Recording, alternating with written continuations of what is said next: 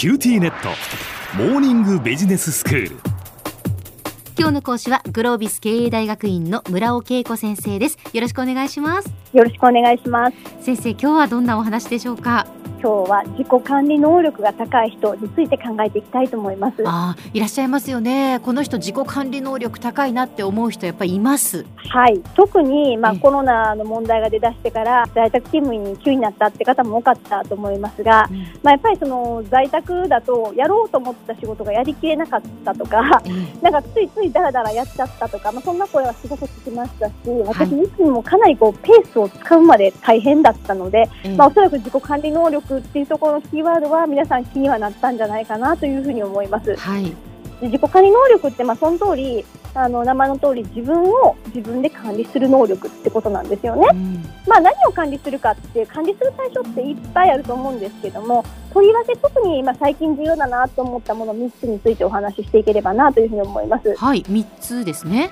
はいまず、えー、日常的な体調管理が1つ目、はい、それから、まあ、仕事している人が対象という前提であるとするとやっぱり業務とか、まあ、その時間の管理というようなところが2つ目、うん、そして自分自身のキャリアという観点で見たときに、まあ、要は自己管理っていうのは短期だけじゃなくて自分自身のキャリアを中長期にしっかりと管理していくってこれもやっぱり自己管理能力なんですよね。うんうんうん、なのであの大きくそのなんか時間軸がちょっと違うような感じもしないではないですがこの3つについて考えていければなと思います。わかりましたまず1つ目の体調管理って部分です。ええ、特にあの引きこもり生活が続いていた時期なんかは、うん、まあ、この体調管理すごく皆さん気になられたんじゃないかなというふうに思いますがこれは難しかったですね。ですよね。一、え、日中家の中で、ね、こう過ごすっていうこと自体なんですが、はい。はい、まあ、改めて考えるとまず一つは当然日々の話ですが食事というところが一つ、ねはい、それから運動みたいなところが一つ、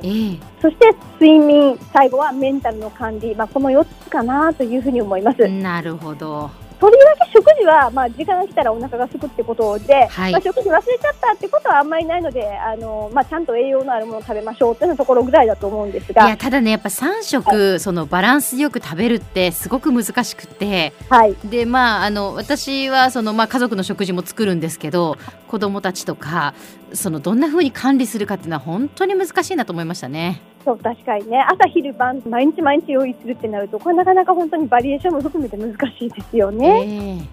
えー、で次はやっぱり一番は運動だったかなと思います。あそうですね。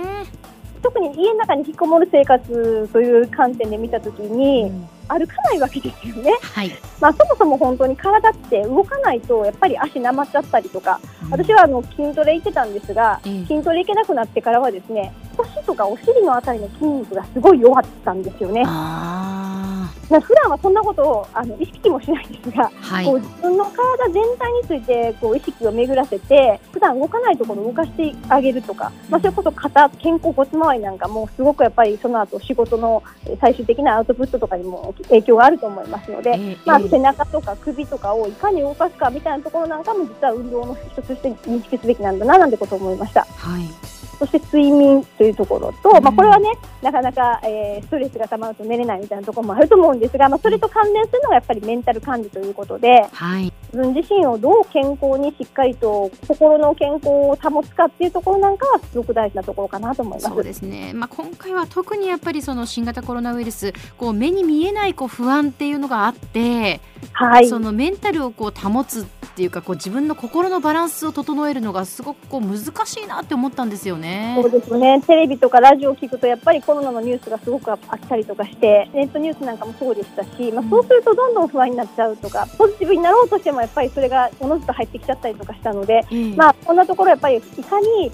自分自身でエネルギーレベルを上げてポジティブに持っていくかもその点だけが重要なんだと思います。はいであと、まあ、次のテーマとしてはやっぱりこの業務時間管理というところかなと思いますが、うん、仕事によりますけど基本的には計画と実行この2つなんですよね。うんまあ、自己管理能力高い人っていうのはちゃんと週末に翌週の仕事をイメージして まあその上で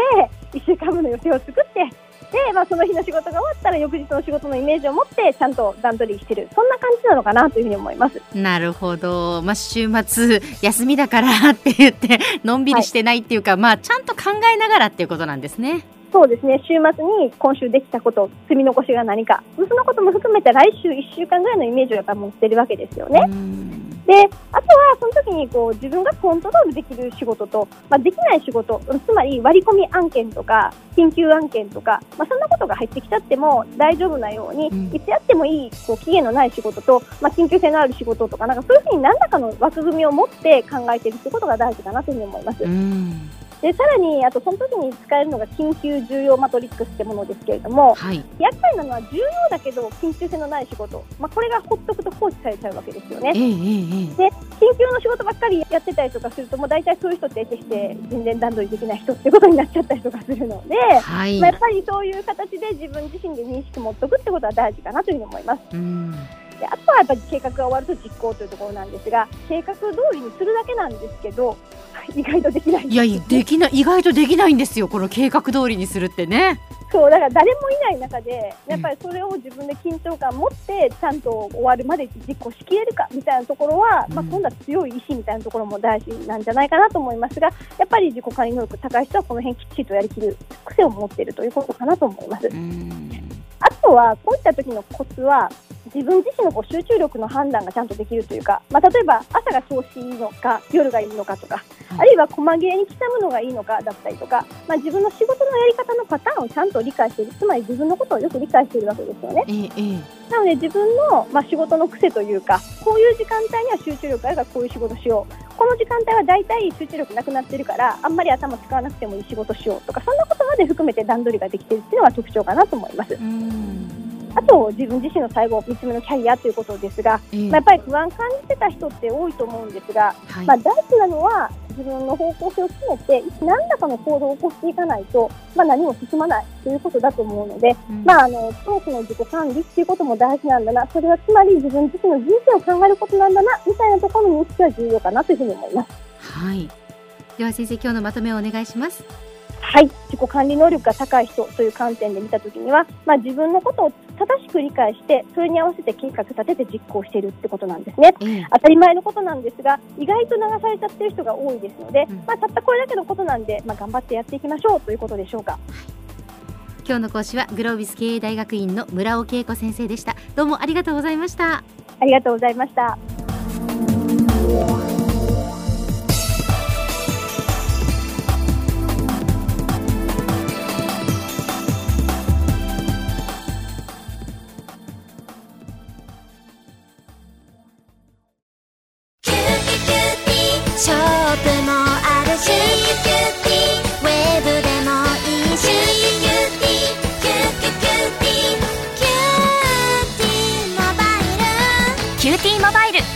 税抜き990円から。お申し込みご相談はショップまたはウェブへ。